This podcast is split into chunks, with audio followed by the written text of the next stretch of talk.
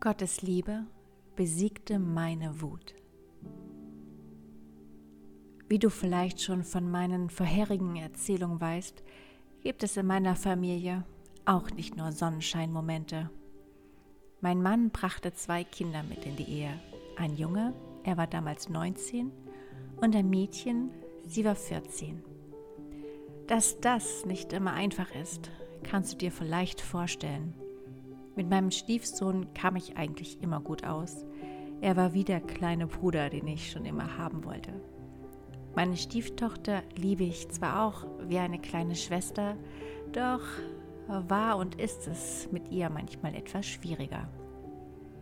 Wir hatten wirklich schöne Zeiten, die immer mal durch Streit und Missverständnisse getrübt wurden. Einmal war es so schlimm, dass es mir nicht gelang, die Wut auf meine Stieftochter zu verringern. Ich baute Mauern auf, sodass mich kein Wort mehr verletzen konnte. Doch mit einer spontanen Aktion brachte Gott meine Wut mitsamt der Mauer zum Einsturz. Es war im Frühjahr 2018. Wir standen gerade übermüdet von der Geburtstagsfeier unserer Freunde im Badezimmer mit der Zahnbürste im Mund als mein Stiefsohn zur Haustür reinkam, um uns mitzuteilen, dass meine Stieftochter, damals 19, mit dem Zug zu uns unterwegs war. Oh nein, dachte ich.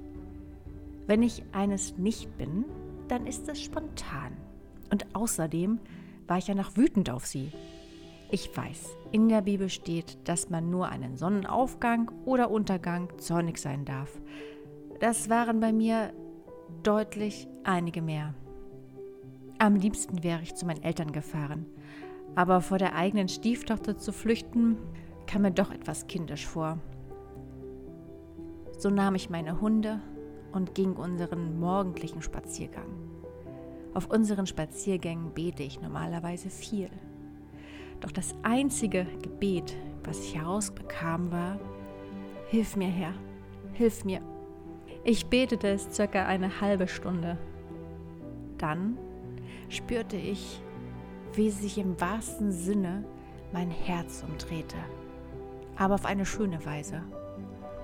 Meine Wut war plötzlich weg und ich spürte in meinem Herzen nur nach Liebe für meine Stieftochter. Alles war verziehen.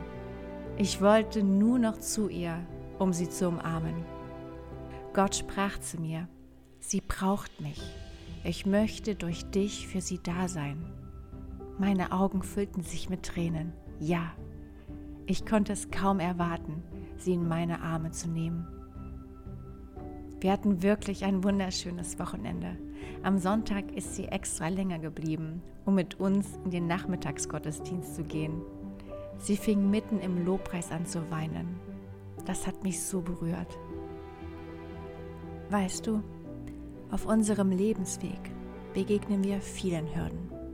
Doch hör auf, Umwege zu gehen, weil du Angst hast vor dem Springen.